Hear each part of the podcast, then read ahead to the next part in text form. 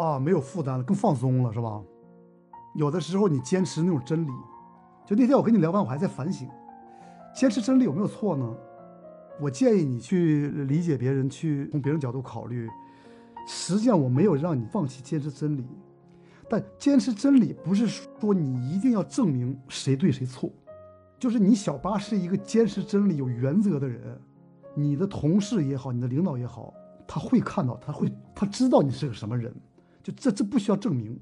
他跟你待一天可能不知道，跟你待几年，他自然知道你是个什么人。坚持真理、正直、诚实是很好的美德，没有问题。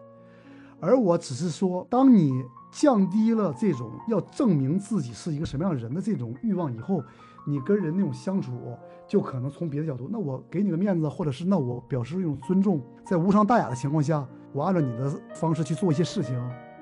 它不叫妥协，仅仅是一种我认为叫叫叫有弹性。整体的思考，比如大局观，为你集体这个利益，你怎么做是对的？比如说你对抗，你坚持真理，最后关系搞砸了，会不会有损你们整体的利益呢？这个时候你考虑到整体的利益，这可能也是正确的选择，就是看你的视角是在你那个角度还是整体的角度。但是呢，你做出的这些让步也好，或者是选择也好，